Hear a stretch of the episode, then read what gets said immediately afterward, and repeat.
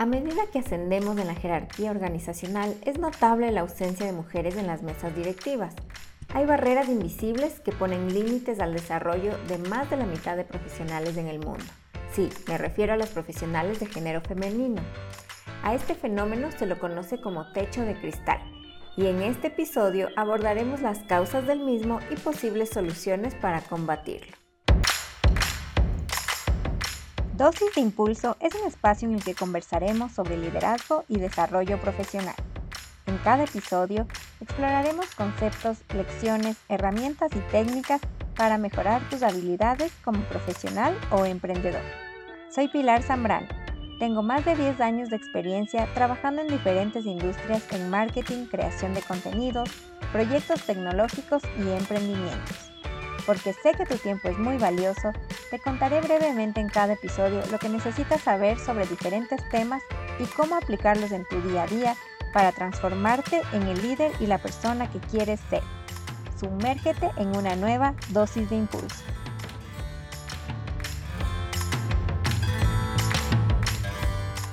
El techo de cristal es una barrera que impide el ascenso laboral de las personas dentro de las organizaciones.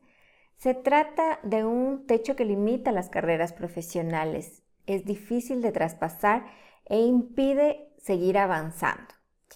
Cuando las mujeres se acercan a la parte superior en esta jerarquía corporativa, se les va bloqueando la posibilidad de avanzar en su carrera profesional hacia, cargos de nivel gerencial y ejecutivo independientemente de los méritos que tenga o de los éxitos laborales que haya tenido, de las capacitaciones eh, y experiencia que haya obtenido durante muchos años.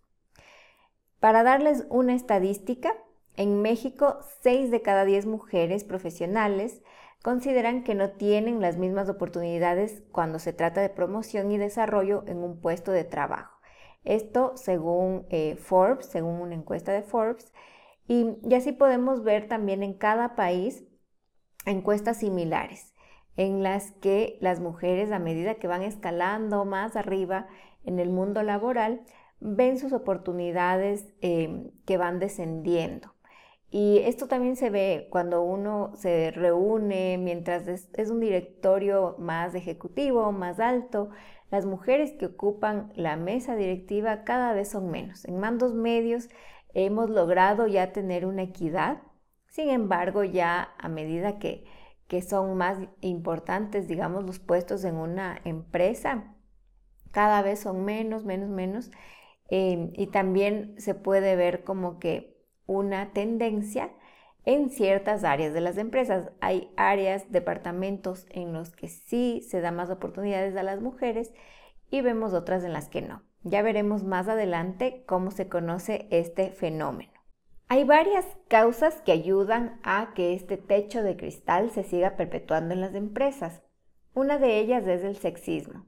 Hay muchas personas que prefieren contratar hombres antes que mujeres, así tengan el mismo currículum, las mismas calificaciones, preparación, títulos, años de experiencia. A esto se lo conoce como sesgos cognitivos y se dan porque todavía tenemos varios estereotipos que relacionan al hombre con habilidades directivas, mientras que a la mujer se la relaciona en cambio con falta de autoridad, con baja autoestima, inseguridad, incluso a veces nos tildan de un poco más problemáticas, etc. Entonces se piensa que las mujeres no tienen estas aptitudes para ser líderes y ocupar puestos de alta responsabilidad en los que tienen que tomar decisiones importantes o también eh, tener don de mando.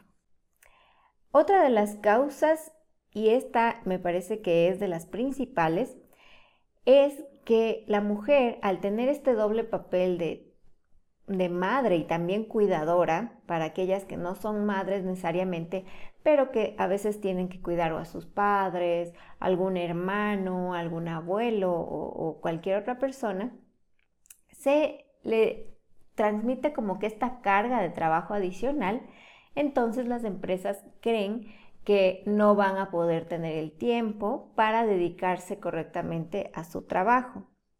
En otro estudio que se realizó en España, eh, nos muestra que el 70% de las labores domésticas son realizadas por mujeres. Entonces, esto se convierte en un freno para la promoción, mientras que los hombres, al tener el mismo, digamos, recorrido profesional, como no tienen esta carga adicional de trabajo, podrían em, seguir ascendiendo con mayor facilidad en su escala profesional. Entonces, esto nos pone a las mujeres en una situación muy compleja, ¿no?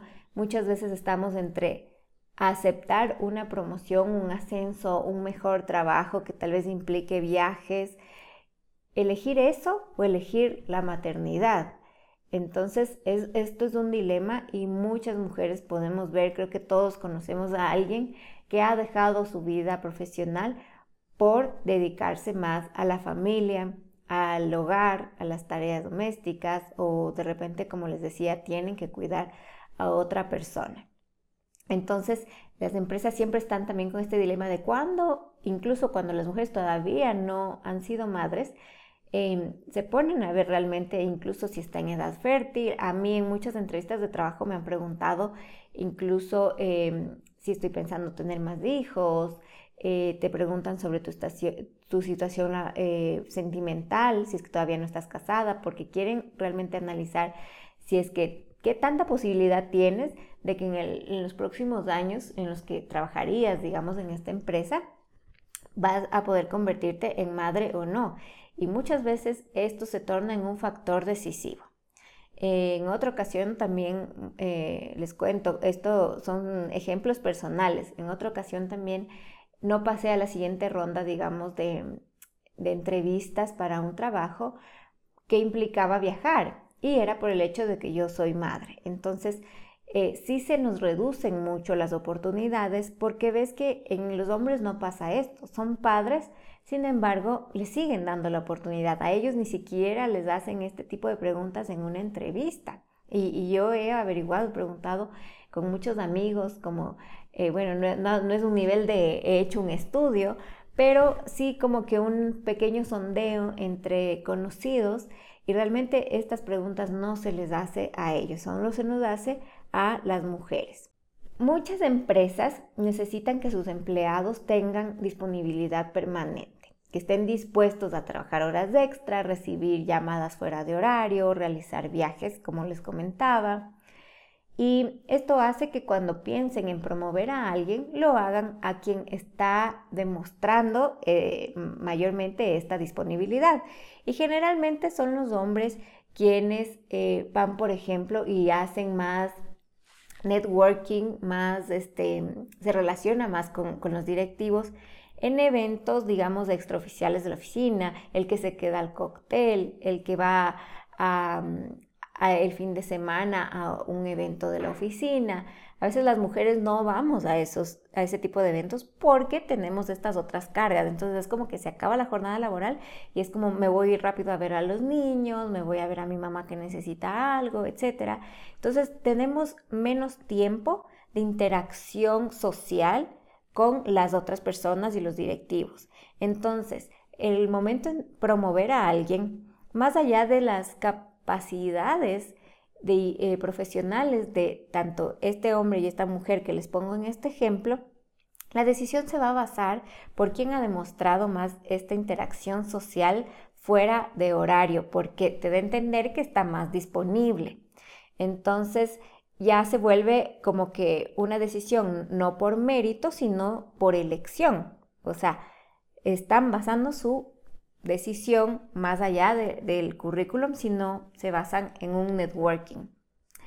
Entonces, tenemos que pensar en, cómo podemos combatir eh, estos fenómenos. Ya les voy a explicar más adelante. Sigamos viendo otras causas.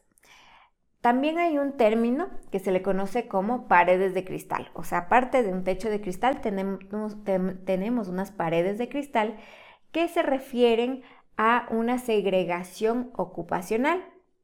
¿Qué significa esta segregación? Em, es muy fácil ver, por ejemplo, desde la universidad que hay carreras en las que predominan las mujeres y hay carreras en las que predominan los hombres y no es muy difícil detectar cuáles son Por ejemplo, en, el campo de los hombres, eh, la mecánica, ingeniería mecánica, es muy raro ver mujeres hasta el día de hoy, o sea, siglo XXI, año 2021, es sumamente difícil ver como que una paridad.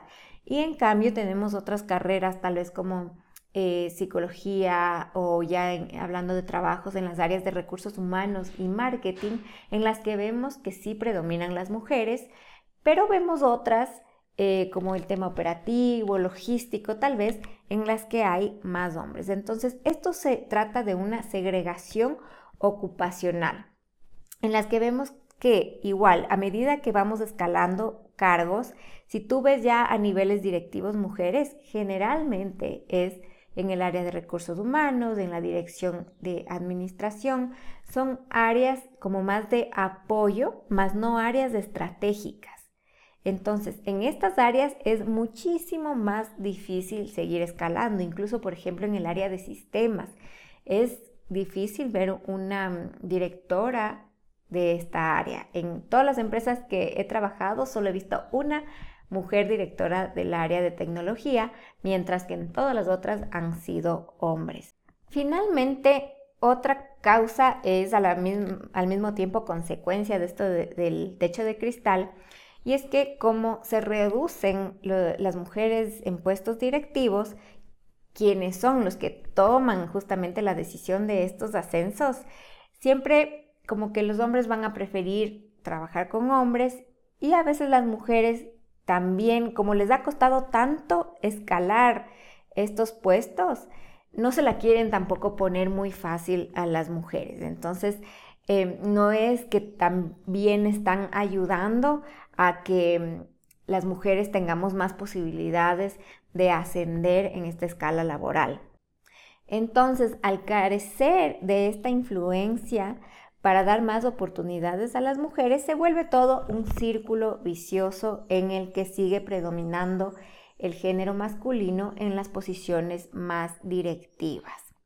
Entonces la presencia femenina sigue siendo insuficiente para esta toma de decisiones y esto ya va provocando otro tipo de consecuencias, entre ellas, por ejemplo, la fuga de talento. Muchas mujeres con muchísimo talento ven que no les están dando las oportunidades, ven que a sus compañeros si se les da a pesar de tener las mismas calificaciones, entonces deciden ir a buscarse otro trabajo, incluso emprender, o muchas veces ya también se cansan y prefieren dedicarse a otras tareas y dejar en pausa su vida profesional. Otra consecuencia muy importante de esto es que las mujeres tenemos menos poder adquisitivo. Em, esto es muy importante para el tema de independencia financiera, que es un tema muy interesante que tal vez podemos hablarlo en otro episodio. Eh, no siempre es porque tenemos un rango salarial menor, sino también porque aceptamos eh, trabajos a veces con menos horas eh, de jornada laboral o aceptamos cargos más bajos que tengan menos responsabilidad porque necesitamos equilibrar con nuestra vida personal y con todo el tema de cargas familiares, todo el tema de la maternidad, de las tareas domésticas.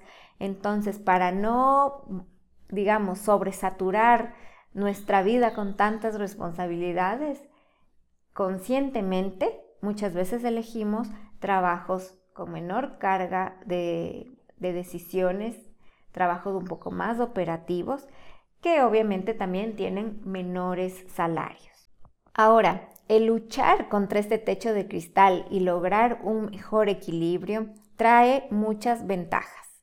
Por ejemplo, mayor rentabilidad y productividad a las empresas, aumentas también tu capacidad de atraer talento y retenerlo al mismo tiempo. Impulsa la creatividad e innovación. Esto porque vas a tener eh, un, directorio mucho más diverso, que no solo se enfoque en ciertos detalles. Al tú tener diversidad, y aquí hablo diversidad de todo, ¿no? En edades, en género, en raza, en diversidad de pensamiento, vas a poder tener una empresa mucho más creativa, que lleguen con soluciones más innovadoras. Y también va a mejorar la reputación de tu empresa, porque vemos que estas, eh, este tipo de acciones también jalan talento, tú puedes hacer incluso, he visto que las empresas que sí están luchando contra este techo de cristal hacen sus campañas y las hacen públicas en redes sociales y eso ayuda mucho a, la imagen de la empresa. Por ejemplo, vi que Movistar estaba haciendo una campaña en la que preparaba el talento femenino y, yo al verla me quedé como que, wow, qué interesante, ojalá más empresas hagan esto. Y, claro, yo decía incluso como que qué chévere trabajar en una empresa así. Si algún rato se me da la oportunidad, la aceptaría feliz de la vida. Entonces, ¿Qué podemos hacer para realmente ya romper estas barreras? En primer lugar, tenemos que promover el equilibrio entre la vida em, privada, la vida personal y el trabajo. Tenemos que tener políticas como un horario flexible, el trabajo desde casa, las licencias de maternidad y paternidad. Qué importante es esto. Generalmente en nuestros países de Latinoamérica, la licencia se da a la madre, la, licencia más extendida, y al padre le dan 10, 15 días, eso como, como tope muchas veces.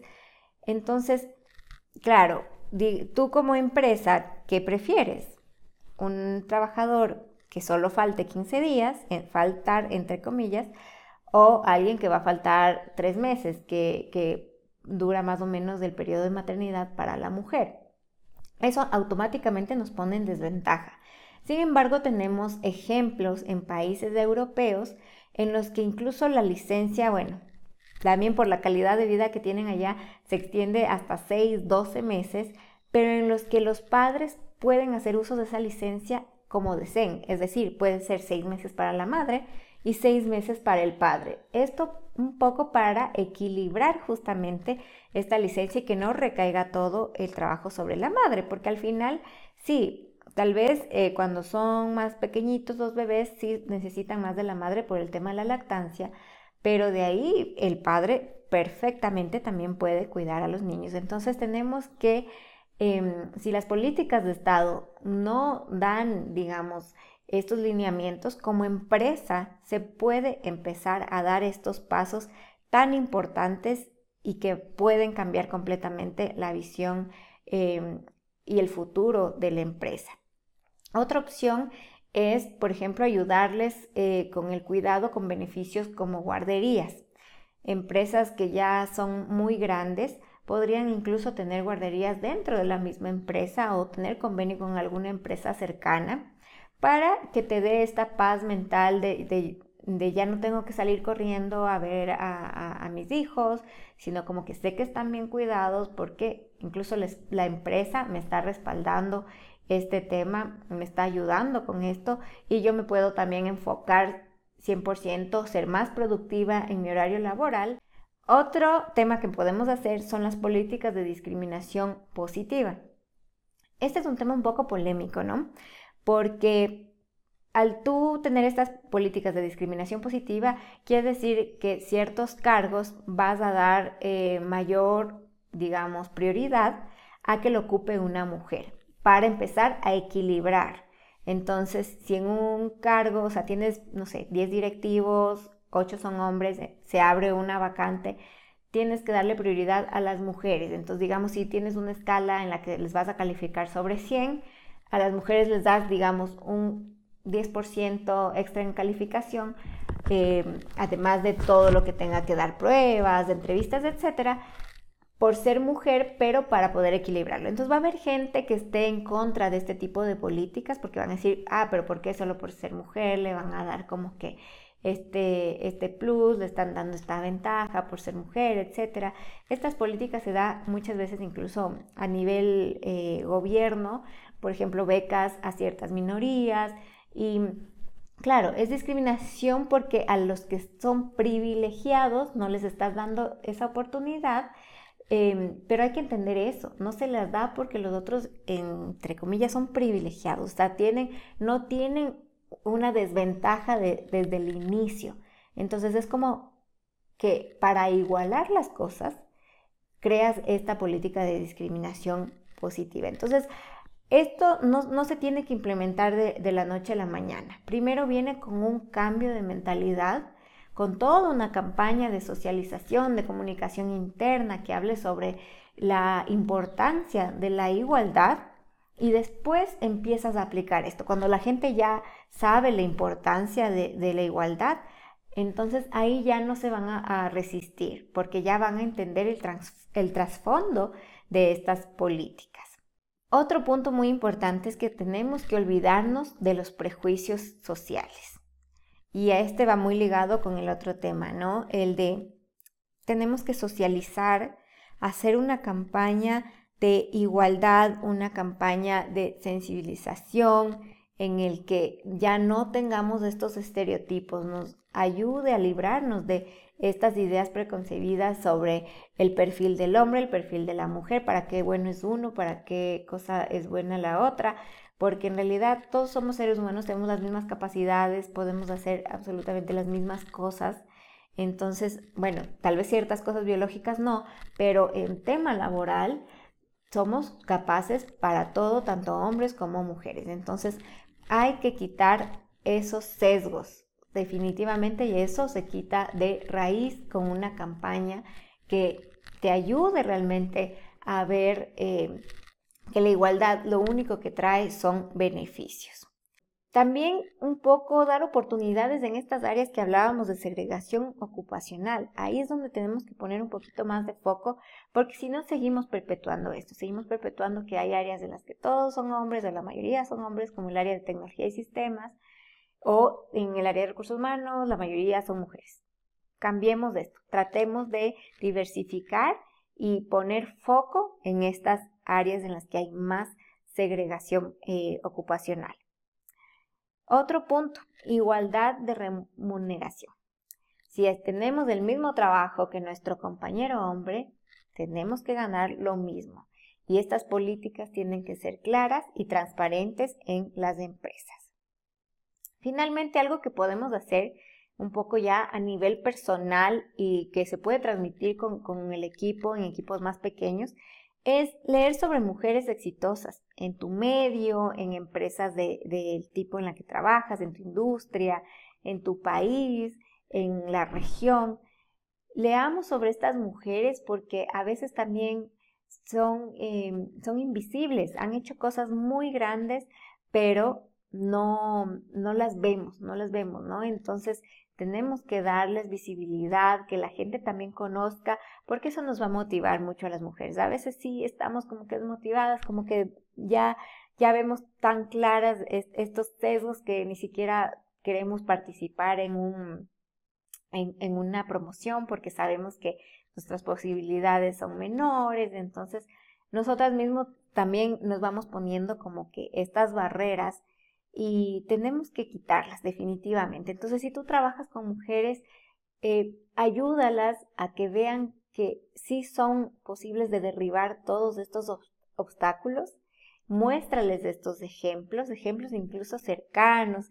Eh, a veces también nos vamos como que a empresas, no sé, Yahoo, eh, Google, empresas muy grandes, pero veamos ejemplos más locales con los que nos sintamos mucho más en, en sintonía y los veamos también más alcanzables. Entonces, sí hay, estoy segura que en todos los lugares hay, hay muchas emprendedoras, empresarias, CEOs. Busquemos, busquemos esos perfiles, hagámoslos conocer más. Como conclusión, el techo de cristal, aunque es un tema muy polémico, hay gente que cree que no existe, incluso muchas mujeres que, que han logrado ascender en, la, en, su carrera profesional, dicen, no, eso no existe, mírame a mí, yo estoy en esta posición y a mí no me costó, siempre se me abrieron las posibilidades. Em, tenemos que, bueno, también ver el tema, como les comentaba antes, de privilegios. Hay, y, hay casos y hay excepciones, o sea, y no digo que, que no, que ninguna mujer, y que a todas se nos hace hiper difícil. Hay casos y casos, pero aquí estamos hablando es de una generalidad de, eh, con datos estadísticos. En el blog les voy a poner eh, los datos de un estudio de la ONU en el que se puede ver con mayor claridad todos estos temas que hemos conversado. Ahí van a poder ver incluso eh, datos en dólares, datos en porcentajes, todas las ventajas también de empresas con ejemplos de cómo han ido creciendo, cómo ha mejorado su rentabilidad. Les voy a poner absolutamente todo. Yo aquí no lo quise hacer tan estadístico eh, este tema, sino más bien hablar en, términos mucho más amplios, pero es un tema que existe, ya está más que demostrado, así que no podemos eh, hacernos los que no, no lo vemos. O sea, Realmente se dice que es de cristal porque no es visible, pero de que existe, existe. Cada vez, afortunadamente, vemos que la igualdad en el campo laboral va mejorando. Sin embargo, todavía hay mucho que hacer.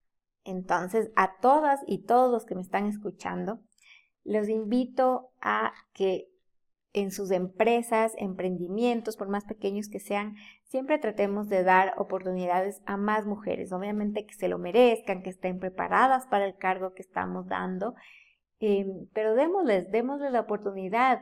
Sean mamás, tengan hijos, no tengan hijos, e independientemente de su estado sentimental, si son capaces, si están, eh, tienen todos los requisitos que necesitas para el cargo, Dale la oportunidad, dejemos todos estos sesgos, todos estos estereotipos a un lado.